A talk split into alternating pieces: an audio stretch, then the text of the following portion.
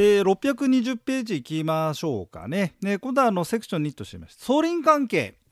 困った時はお互い様、隣り合わせの土地所有者同士、えー、臨地使用権や通行権が認められてますと、まあ、おじさんが言ってますけどもね。えーとね、この送輪関係、まあまあ、ここにまあポンと入っておりますけども、まあ、まあ今回のね、えーと、テーマ、まあまあ、権利関係10のテーマは他人との関係ということでね、ここに入れておきましたけども、えー、ちょっと復習がてらなんですがね、権利関係の6のところを見てもらいたいんですが、え、ー、とね、えー、526ページなんですね。で526ページに民法上の物件っていうふうにしてね、えー、まあ、こういうこういうまあくくりにしてでそこに所有権ってありますよね。で土地の所、まあ、例えば土地を持ってる人土地土地所有権、えー、まあ、土地の所有者は、えー、法令の制限内において自由にその所有物を使用収益処分をする権利を有すると、えー、まあこれがあのまあなんていうのね所有権の話、まあ、なんだけども、まあ、使用収益処分ができますよって話ですよね。ええそれでこのまあそれであとほらあの法令上の制限ってやったじゃん。あの都市計画法とか建築基準法とかね、まあ、あの辺なんですけど。もあれはこの、えー、本来だったらば、えー、土地の所有者は自分の土地なんですから自由に使用収益、えー、処分できるんだよっていうふうにまあ言っててね、えー、まあまあまあ私的所有制度って言うんですけどね、えだけどまあ法令でまあ制限をしている。まあなんでかっていうとまあ町を作るとかね。まあそういったこう公共の、え、まあ全体のまあ利益のためにってことがあって。まあそれはそれでありましてね。それで今度こちらのですね620ページはまあその土地の土地所有者の使用収益処分ってあってまあ特にその使用と収益ってところですかね、えー、そこのところをえまあ、都市計画法とか建築上じゃないんだけども民法でもこんなような制限をしてますよと、えそんなところがあまあそんなところをまあ620ページでねまあまあ総輪関係というふうにして、えご案内しようと。まあこういうことです。まあそうなんだよな。あのこのようにねあの権利あそもそも論で今更そもそも論で申し訳ないんだがあの権利関係っつってるじゃないこの民法まあ権利関係ってことで民法ってのやってますけどもあのね権利関係そもそも権利って何みたいなね ところを実はちょっとこうまあうちのスクうちも宅建だなとそうですけども他のスクールなんかでも薄いかななんて思って。で本当はねあの地球上に存在するもの物、まあ、有体物っ形があるものっていう風な民法上の定義ですけどそれそれについての権利を物件っつってその代表例が所有権で所有権絶対の原則なんつってですね私的所有制度ですので、えー、まあ、所有権っていうのは誰にでも主張できるような権利なんです強い権利なんですなんてね話から始まった方がいいかなと思ってそれをこうあのとはとは言いましてもあの法令上の制限なんてあるんだよとかね、うん。まあ、そんな流れの方が良かったかなと思いまして、えー、それでまあだから重要事項の説明としてもねあのまずまあまあまあ登記って話でねまず、え誰がその所有権の帰属が議論できなければ取引も始まりませんのでね、えー、だからまあ取引の起点となるね。起点っていうのはまあ、えー、誰が所有者なんだという、まあ、誰が所有権持ってまあ所有権に限らずいろんな権利がありますけども何がどうなってんだと、えー、そこのところを登記で確認しましょうねってことでまあ重要事項の説明のね一番上で登記なんてありまして。えそれでまあ使用収益処分が自由なはずなんだけども法令で制限がありますよってんでね法令上の制限。なんて感じでですねえー、説明しようかなって急にまあ急にとか思い立ちましてそれでね、えー、まあ、新しいコンテンツを作りました。権利関係ゼロ。これあのえっ、ー、とねまあ大体10分単位の,、えまあ、あのその項目ごとに10分単位ででね私が大阪校長が「いいですか皆さん」ってね「えー、ででん」なんて効果音も入っておりますけども YouTuber っぽくですね作った、えコンテンツを作りましてそれでね物件の説明をする。えそれからもう一つ債権ってありましてね。ちょっと今回まああの ここでこんな ここでこんなあの宣伝するのもなんですけど。えー、契約取引契約社会、まあ、自由主義経済を支える、えー、取引自由契約自由の原則って話なんですがその、えー、ね、資本主義経済を支えるための民法としましてですね、えーまあ、契約自由の原則があります、まあ、そんな話をちゃんとしてなかったんでそれをちゃんとしようってんで債権編。えー、権利関係ゼロ物件編債権編、えー、それぞれリリースしますので、えまあもちろん有料です。はいあのー、まあ、うんまあ、ちゃんと理解しようしたいって人もいますんでその方向けにね作りましたもしよかったら。はいえすいません。こんなところで宣伝をかましましたけども。えーまあ商売ですからね我々はね。あは。さあ総輪関係ごめん。話を戻す620ページ。土地は絶対誰かの土地と隣接している。そうなんだよね。土地の所有権ってことを考えてもまあそもそも土地っつったってね、日本日本の国土っていうね、まあ、その限られた範囲で考えてみてましてもずっと連綿と続いてるわけで人為的にここが俺の土地ここが私の土地って線を引っ張って区画割りした一筆、まあ、一筆とは言いますけどその自分たちで区画割りした陣地みたいなものを所有地だなんつってますんでね。ですんでまあまあ隣の土地ってだって線を引くわけですから隣の土地ってのは出てきてその隣の土地の人も自分の陣地だ所有地だと言って、えー、やるわけでね。で本来使用収益処分自由だよっつってんだけどと。だけど隣り合わせの土地の所有者同士の関係もあるでしょと、えー、土地の利用にあたり相互にいわゆるお隣さんゆえの社会的制約がありますと。まあ社会的制約がありますだけど、まあ、人間が人間社会とし人間社会っていうかさまあどっちみちあだってそうだよね。人人が、まあ、人が生命を維持するためにってちょっと大げさだけど、うん、何が大事って言ったらまずさ大地が大事じゃない人人って人じゃない土地。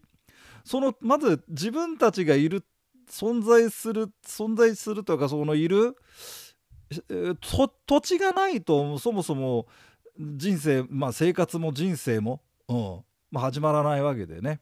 ええ、それでまあまあ前も言ったかな。あのー、なんだっけ。まあ日本沈没とか。あそうそう。日本沈没っていうドラマをかつてまあかつてまあ、まあ、昨今もやってたけど、ね、あの TBS かなんかでやりました。あれなんかはまさに本当に象徴してて土地がなくなっちゃうと人は生きていけないじゃんっていうことでえその土地の重要性を認識させようっていうまあそこまで大げさな意図あるかどうかわかんないですけど。まあそんなドラマでしたよね。はいえー、ですよとだからまああのその土地を使っていくんだけどもやっぱお隣さんは出てきますよねと。えですんでお互いに我慢しつつ円満に暮らしてまあ行こうそういうスタンスが要求されますということでね総輪関係あります。でねこの総輪関係っていう類で民法で項目を作ってるんですが、まあ、すごくいっぱいあるんですよ。でえかつてまあ試験に出てきた出てきそうだなというのをちょっとピックアップしたのがこちらですんで。えー、どんなの全部でどんなのあんのかなっていうんだったら、まあ、各自皆さんネットで、まあ、条文当たってみてもらえばいっぱいあります。はいさあその中でまあ臨地使用権、まあ、209条ちょっと見ていきますが土地の所有者は教会またはその付近において障壁または建物の築造しまたは修繕するため必要な範囲内で臨時の使用請求することができるしてますよね。で請求することができるというふうに法律で言ってますんで請求できるんですよ。そう。そう。使わせてくれと。でそしたらばそれに応じなきゃいかんっていうまあ隠れた大前提があってね。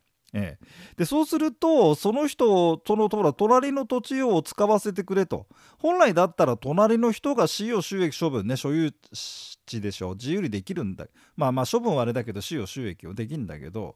えそれ一部使わせてくれっていうんですからまあまあその人のその隣の人の使用収益といったものを妨害しちゃうわけだよねまあまあ損害を与えちゃうわけですよね なんでその賞金このね賞金ってこういう字なんですね。あの賞金を請求することが、えー、できると。まあ、損害賠償って言い方じゃないんだよね。あの損害を損害を与えるけども、うん、損害賠償っていうと不法行為とか債務不履行って時にで払う金じゃない？要はまあだからまあある種まあ違法的な話ですよね。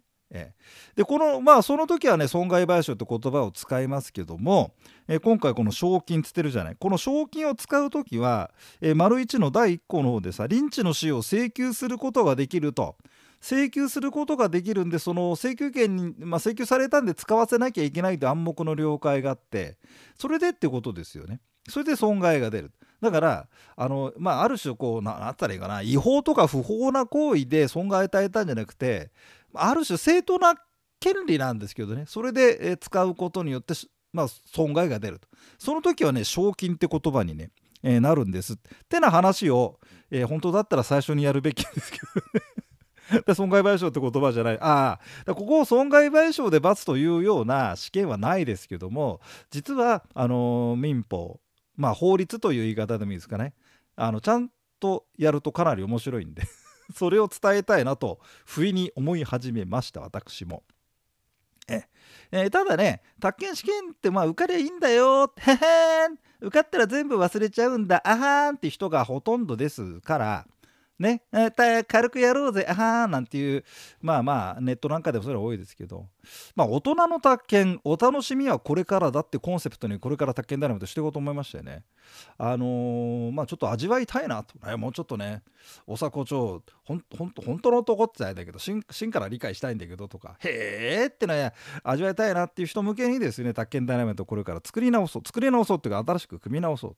まあ、あそういうコンテンツも用意しとこうかな。大人相手にねちょっと授業やりたくなったんですよね。ええ、私のあと平均余命が25年で 健康寿命があと14年しかありません。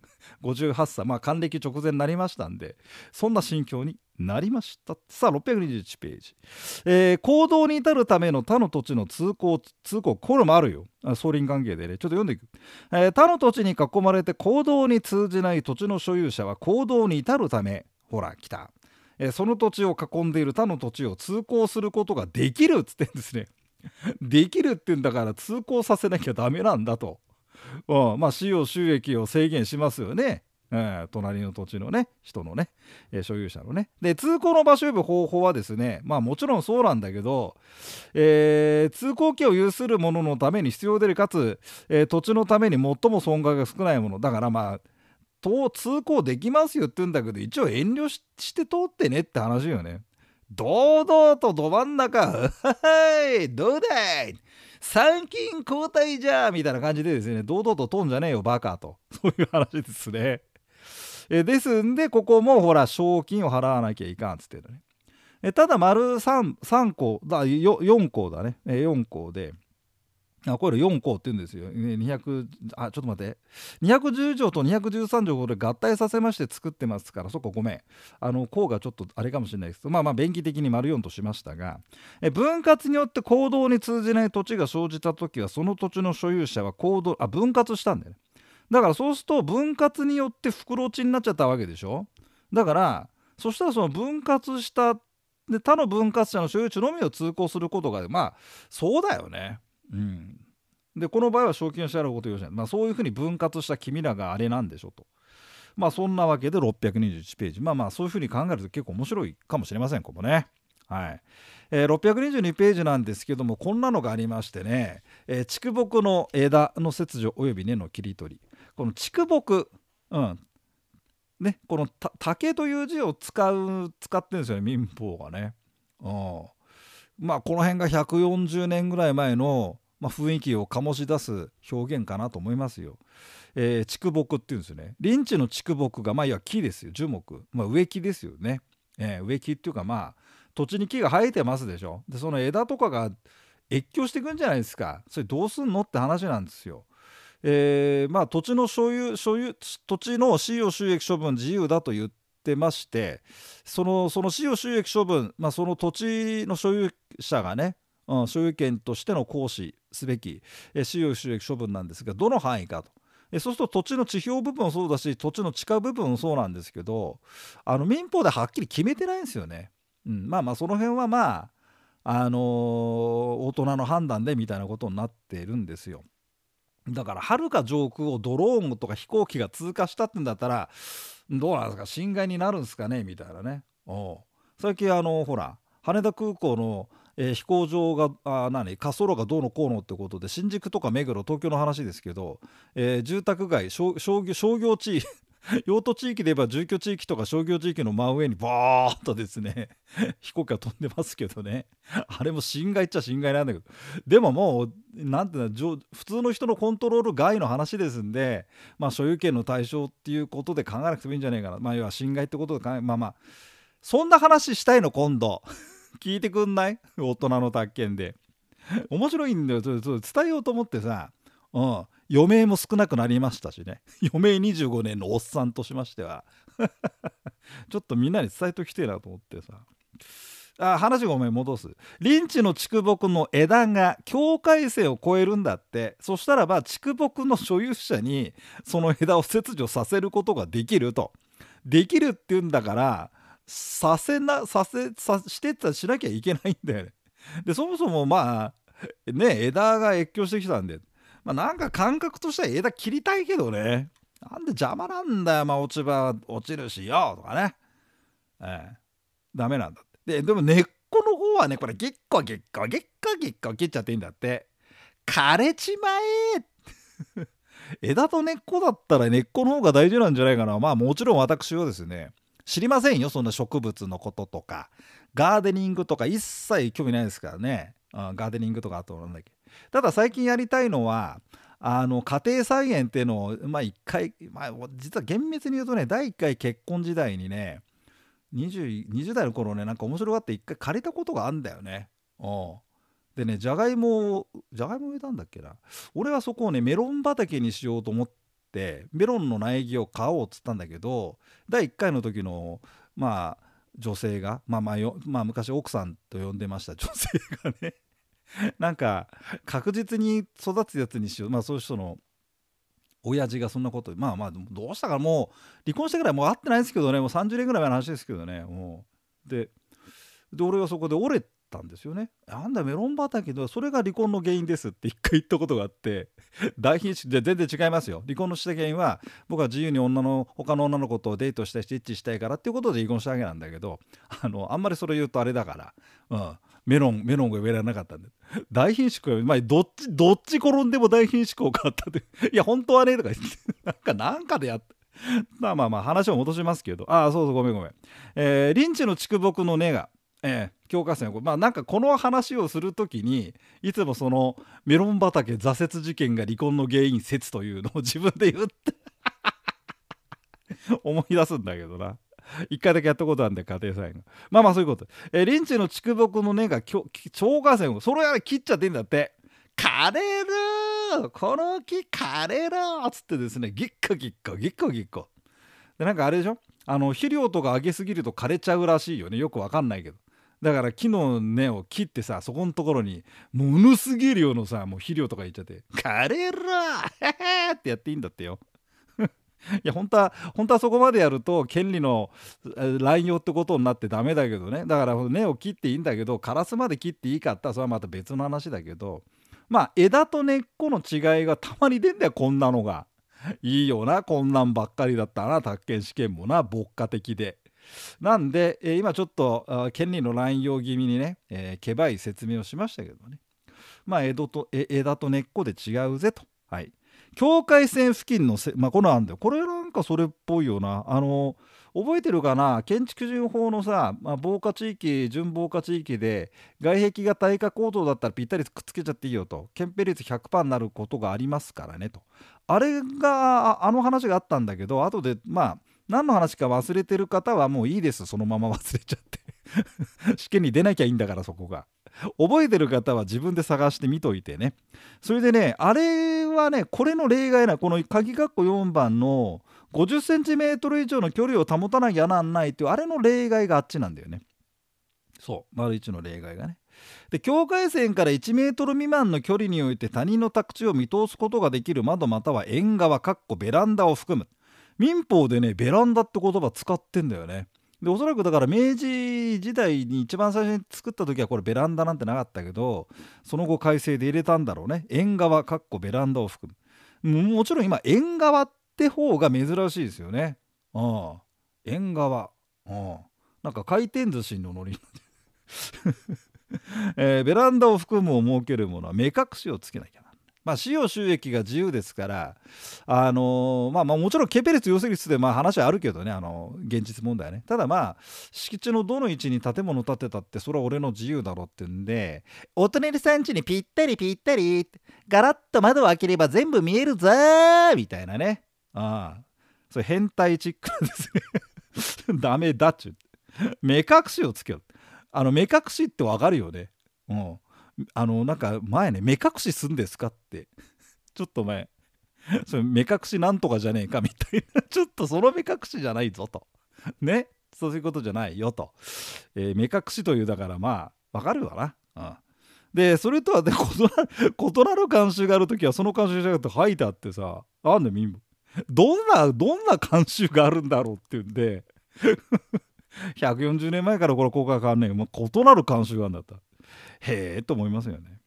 自然水量に対する妨害禁止ダメ土地の所有者は林地から水が自然に流れてくるのを妨げてはならない。